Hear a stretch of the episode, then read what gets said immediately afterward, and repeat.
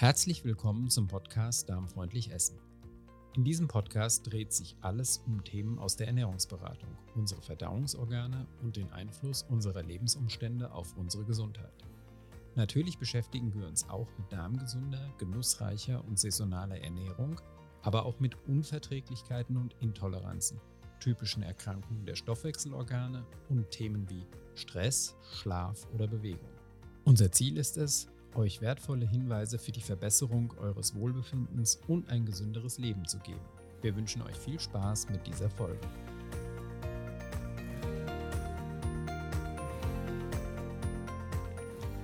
Ja, ich begrüße dich zu Podcast Nummer drei und du hast schon gemerkt, dass diesmal der Abstand ein bisschen größer war als zwischen den ersten beiden Podcasts. Ich habe ja schon angekündigt, dass ich es vermutlich nicht immer schaffen werde, jeden, jede Woche einen Podcast zu machen. Und im Moment habe ich tatsächlich eine Menge um die Ohren, sodass du ein bisschen länger auf Folge 3 warten musstest. Ja, nachdem ich euch in der letzten Folge ja meine zwölf Ernährungsregeln vorgestellt habe, kam witzigerweise Ende letzter Woche eine Pressemitteilung der DGE, der Deutschen Gesellschaft für Ernährung, mit den neu überarbeiteten Ernährungsregeln. Die DGE gibt ja die offiziellen Empfehlungen für die Ernährung der Bevölkerung heraus und was Sie da pauschal raten, wird auch regelmäßig auf Basis der neuesten Erkenntnisse überarbeitet. Wobei man klar sagen muss, dass es hier wirklich um pauschale Empfehlungen geht. Individuell kann es viele Gründe geben, sich anders zu ernähren. Aber ich würde trotzdem sagen, wir schauen uns das mal näher an. Das ist nämlich ganz spannend. Ich lese euch die neuen Regeln jetzt erstmal am Stück vor und gehe sie dann nochmal einzeln durch, um sie so ein bisschen zu kommentieren. Also es geht los. Regel 1. Lebensmittelvielfalt genießen. Zweitens. Gemüse und Obst nimm fünf am Tag. Drittens. Vollkorn wählen. Viertens. Mit tierischen Lebensmitteln die Auswahl ergänzen. Fünftens. Gesundheitsfördernde Fette nutzen. Sechstens. Zucker und Salz einsparen. Siebtens am besten Wasser trinken. Achtens, schonend zubereiten. Neuntens, achtsam essen und genießen. Zehntens, auf das Gewicht achten und in Bewegung bleiben. Also ich muss sagen, dass sich mir diese Regeln beim ersten Lesen auch nicht alle erschlossen haben. Vielleicht geht dir das genauso. Sie machen eigentlich erst richtig Sinn, wenn man die Erläuterungen dazu liest. Die sind zwar auch kurz und knapp, aber das ist trotzdem spannend, weil in diesen Erläuterungen oft ganz andere und viel interessantere Aussagen stecken. Ich gehe die Regeln deshalb jetzt nochmal durch und werde sie erklären und kommentieren und notfalls eben auch auf die Erklärungen der DGE dazu nochmal eingehen. Fangen wir an. Erste Regel, Lebensmittelvielfalt genießen. Das hört sich erstmal gut an, ist aber ja ziemlich schwammig und wird dann Gott sei Dank in den folgenden neuen Regeln auch ein bisschen differenziert. In den Erläuterungen heißt es zu Regel 1, dass es darum gehe, abwechslungsreich zu essen, was ich auf jeden Fall unterschreiben würde, und dann aber interessanterweise ganz klar, Achtung Zitat, wählen Sie überwiegend pflanzliche Lebensmittel. Ich habe mich gefragt, als ich die Erklärung gelesen habe, warum die erste Regel dann nicht genau so heißt, nämlich essen Sie abwechslungsreich und zwar überwiegend pflanzliche Lebensmittel. Ich habe fast den Verdacht, dass diese Empfehlung vielleicht ganz bewusst in den Erklärungen versteckt worden ist oder in den Erläuterungen versteckt worden ist. Nehmen wir jedenfalls zur Kenntnis, auch die DGE empfiehlt ganz klar, sich überwiegend pflanzlich zu ernähren. Aha. Auf Abwechslung zu achten ist natürlich sehr wichtig, auch wenn sich das für manche von euch trivial anhört. Ich habe tatsächlich in der Ernährungsberatung Klienten, deren Auswahl sich auf ein paar wenige Lebensmittel beschränkt, die sie andauernd essen. Mit so einer Einseitigkeit riskiert man aber nicht nur Defizite in der Versorgung mit Vitaminen, Spurenelementen und so weiter. Man riskiert unter Umständen auch, dass man den Nachteilen, die bestimmte Lebensmittel ja auch mit sich bringen, zum Beispiel einen besonders hohen Nitratgehalt oder eine Belastung mit Schadstoffen, auch gehäuft ausgesetzt ist. Kommen wir zur Regel 2. Gemüse und Obst nimm fünf am Tag. Oh herrje, dass sich das so hartnäckig hält. Das ist ja das Zitat, für das die DGE berühmt ist. die fünf Portionen. Früher waren das, wenn ich mich richtig erinnere, fünf Portionen Obst. Jetzt sind es drei Portionen Gemüse und zwei Portionen Obst, die empfohlen werden. Dazu, und das ist jetzt wieder interessant und sehr verwirrend, zählt die DGE explizit aber auch Hülsenfrüchte und Nüsse. Und hier wird es mir ehrlich gesagt zu schwammig. Wenn die Basis unserer Ernährung pflanzlich sein soll, dann müsste es doch richtiger eigentlich heißen, dass zu jeder Mahlzeit nach Möglichkeit eine große Portion Gemüse gehört. Obst würde ich auf keinen Fall in den gleichen Topf werfen. Und fünf am Tag klingt für mich leider auch wieder wie eine Verteilung auf fünf Mahlzeiten. Und das wäre einigermaßen weit weg von dem, was ich für gesund halte und auch empfehlen würde. Also hier würde ich mir eine viel exaktere Regel wünschen. Zumal sich das ja auch wieder so anhört, als sei einzig und allein wichtig, dass bei jeder Mahlzeit Gemüse dabei ist. Und so eine Portion, früher haben wir gelernt, das ist so eine Handvoll, ne, das, was in eine Hand passt, ist ja auch nicht viel. Ein Klecks verkochter Brokkoli meinetwegen zu einem Essen, das ansonsten aus Fleisch und Kartoffeln besteht, ist ganz sicher nicht das, was mit gesunder Ernährung gemeint ist. Und in Kombination mit der ersten Regel macht die zweite auch nicht mehr richtig Sinn. Denn wenn die Basis der Ernährung pflanzlich sein soll, dann ist die Anzahl der Portionen ohnehin völlig wurscht, um jetzt mal im Bild zu bleiben. Mein Verdacht ist so ein bisschen, dass man versucht, hier irgendwie noch so zu formulieren, dass die breite Masse der Bevölkerung nicht sofort abspringt und sich irgendwie in den Regeln gar nicht mehr wiederfinden kann. Worin ich jedenfalls die größte Gefahr sehe, ist, dass die Regeln so, dass diese Regel 2 so interpretiert wird, dass fünf Mahlzeiten gegessen werden sollen. Eben drei mit einem Gemüse und zwei mit einem Obstanteil. Und ich bin ja ein klarer Verfechter der Reduktion der Mahlzeitenfrequenz. Dazu wird es demnächst, wie versprochen, auch noch mehr geben. Die Regel Nummer drei der DGE lautet Vollkorn wählen. In den Erläuterungen heißt es dazu noch weiter, Zitat, bei Getreideprodukten wie Brot, Nudeln, Reis und Mehl ist die Vollkornvariante die beste Wahl für ihre Gesundheit. Zitat Ende. Das würde ich so nicht unterschreiben. Es gibt gar nicht wenige Leute, für die Vollkorn sogar die deutlich schlechtere Wahl ist. Das muss man nämlich sehr, sehr differenziert betrachten. Dazu muss man wissen, dass die darmschädigenden Pektine und Saponine vor allem in der Schale des Getreides sitzen. Sicherlich ist es tatsächlich so, dass dort auch die Vitamine und Mineralien sitzen und Vollkorn macht auch länger satt. Aber für Menschen, die keinen topfitten Darm haben, sind Vollkornprodukte manchmal äußerst problematisch. Tatsächlich müsste die Empfehlung deshalb meines Erachtens viel eher lauten, den Konsum von Getreideprodukten generell einzuschränken. Wenn man dann weiter differenzieren will, müsste man nochmal genau hinsehen, wer von Vollkornprodukten profitiert und für wen die Weißwählen-Variante vielleicht sogar die klügere Wahl ist. Wer aber jetzt das Vollkornbrot durch Weißbrot ersetzt, weil ich gesagt habe, dass das unter Umständen darmfreundlicher ist, dem sei auch nochmal gesagt, dass ich generell den Getreidekonsum sehr kritisch sehe. Erst recht, wenn in Pasta und Co. aus Weißmehl eigentlich keine relevanten Nährstoffe mehr enthalten sind. Ja, dieser Punkt ist kompliziert und wir kommen auch darauf sehr sicher noch öfter zurück. Die Regel 4 der DGE lautet, mit tierischen Lebensmitteln die Auswahl ergänzen da habe ich dann erstmal arg gestutzt.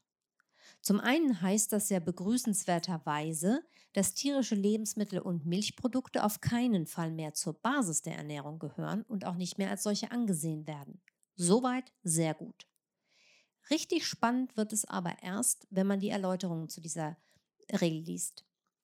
Konkret empfohlen wird nämlich, Milch und Milchprodukte wie Joghurt und Käse täglich zu essen – ein bis zweimal die Woche Fisch und, wenn überhaupt, Fleisch maximal 300 bis 600 Gramm pro Woche.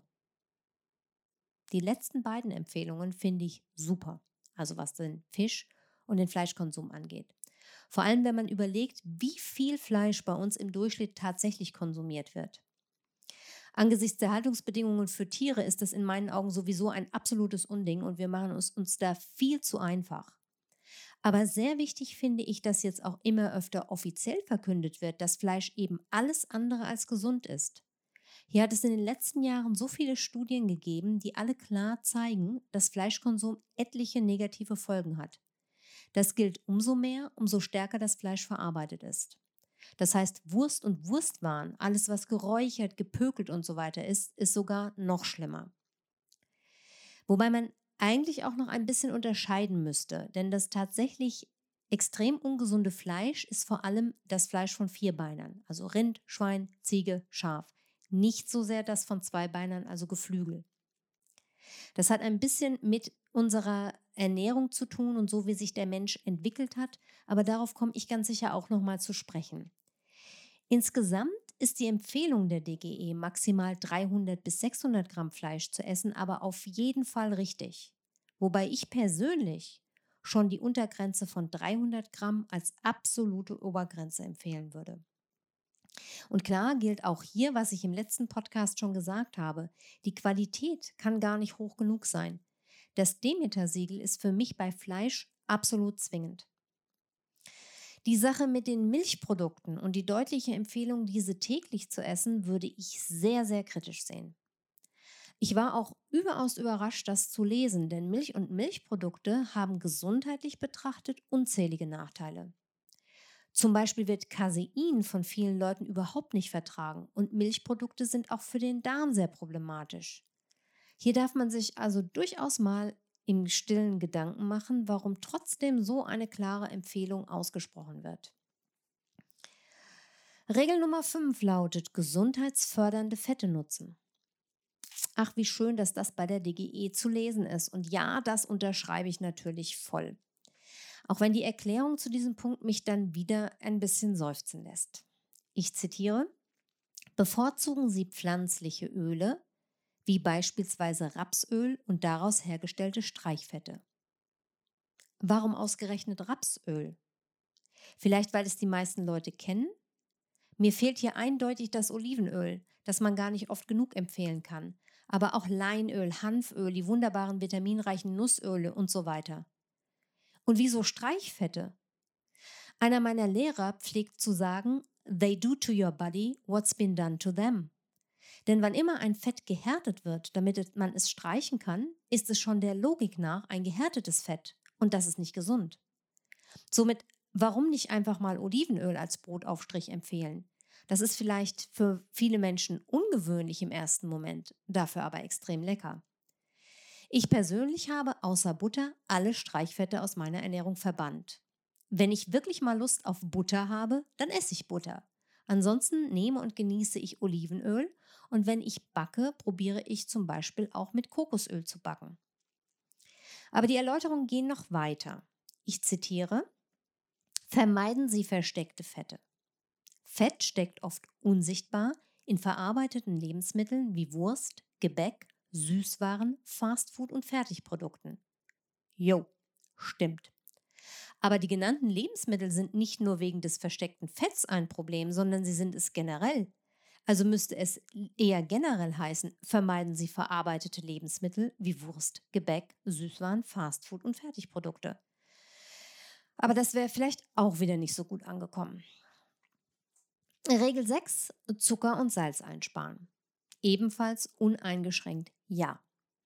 Hier finde ich auch die Erklärungen sehr gut oder die Erläuterungen sehr gut. Zitat. Mit Zucker gesüßte Lebensmittel und Getränke sind nicht empfehlenswert. Vermeiden Sie diese möglichst und setzen Sie Zucker sparsam ein. Das gilt definitiv. Das empfehle ich ganz genauso. Für viele kann es sich auch als lohnenswert erweisen, eine Zeit lang wirklich komplett auf Zucker zu verzichten. Was mir fehlt, ist noch ein Hinweis darauf, dass die Zuckeralternativen oft noch viel problematischer oder zumindest genauso problematisch sind wie Zucker selbst. Viele, die Fructose auf einer Inhaltsliste lesen, glauben nämlich, sich damit was Gutes zu tun und das Gegenteil ist der Fall. Aber das ist auch nochmal Stoff für einen eigenen Podcast. Zum Thema Salz heißt es in den Erläuterungen, Zitat, sparen Sie Salz und reduzieren Sie den Anteil salzreicher Lebensmittel. Zitat Ende. Dazu gibt es noch die inzwischen allgemein bekannte Empfehlung, mit Kräutern und Gewürzen statt mit Salz zu würzen. Wobei ich Salz nicht so stark verteufle, weil es auch beim Salz sehr große Unterschiede gibt. Aber das liegt vielleicht auch ein bisschen an einer persönlichen Vorliebe. Grundsätzlich finde ich die Empfehlung jedenfalls richtig und gut, zumal sehr viele Menschen Kochsalz verwenden.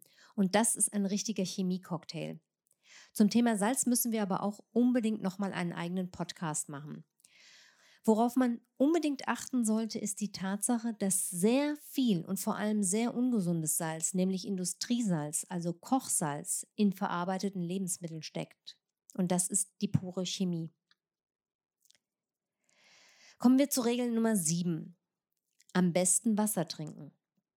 Ebenfalls uneingeschränkt ja. Die DGE empfiehlt 1,5 Liter pauschal am Tag. Das ist als Pauschale auch ganz gut. Wer es genauer haben will, kommt meistens mit der Formel 30 Milliliter pro Kilogramm Körpergewicht ganz gut zurecht. Ich würde noch die Empfehlung hinzufügen, stilles Wasser zu trinken, weil Wasser mit Kohlensäure aus meiner Sicht gesundheitlich auch wieder fragwürdig ist. Dann Regel 8, schonend zubereiten. Das ist ein wichtiger Punkt. Ich finde super, dass das ein Bestandteil der DGE-Regeln ist. Die Formel der DGE lautet, Zitat, so lange wie nötig und so kurz wie möglich, mit wenig Wasser und wenig Fett. Dazu kommt noch der Hinweis beim Braten, Grillen und Backen ähm, und beim Frittieren das Verbrennen von Lebensmitteln zu vermeiden. Dem gibt es wirklich kaum etwas hinzuzufügen, außer vielleicht, dass Frittieren generell keine ganz glückliche Garmethode ist und dass sich die allermeisten pflanzlichen Fette nicht zum Braten eignen. Neuntens, achtsam essen und genießen. Schaut mal da, was habe ich euch gesagt. Wenn ihr die Podcast-Folgen 1 und 2 gehört habt, kennt ihr ja schon meine Meinung dazu. Hier spricht mir die DGE tatsächlich einmal aus dem Herzen. Wer hätte das gedacht? Zehntens, auf das Gewicht achten und in Bewegung bleiben. Das ist geschenkt, oder? Schauen wir mal, was die Erläuterungen dazu hergeben. Aber da kommen auch nur die üblichen Hinweise, dass Bewegung in den Alltag integriert werden sollte und dass gesunde Ernährung und Bewegung zusammengehören. Meine Empfehlung in meinen Coachings ist hier immer eine Schritte-App. Damit wird dir wirklich bewusst, wie viele oder wie wenige Schritte du im Alltag zurücklegst. Das Ziel sollten mindestens 7000 sein und ich kann dir aus eigener Erfahrung sagen, dass man sich sehr, sehr leicht täuscht und dass es gar nicht so einfach ist, täglich auf diesen Wert zu kommen.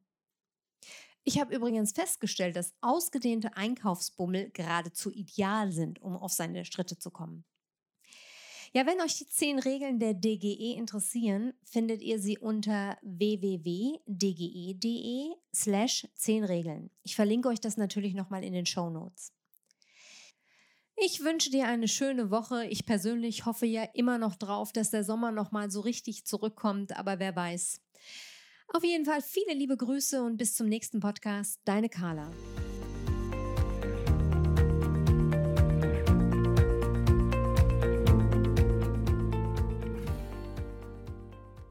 Das war eine Folge des Podcasts Darmfreundlich Essen. Informationen zu allen besprochenen Themen findet ihr in den Show Notes zu dieser Folge. Unsere Rezeptsammlungen erhaltet ihr auf www.darmfreundlich-essen.de. Dort findet ihr auch alle anderen bisher veröffentlichten Folgen dieses Podcasts. Meldet euch gerne auch bei unserer Facebook-Gruppe Darmfreundlich Essen an. Den Link zur Gruppe findet ihr in den Show Notes oder ihr sucht bei Facebook nach dem Begriff Darmfreundlich Essen.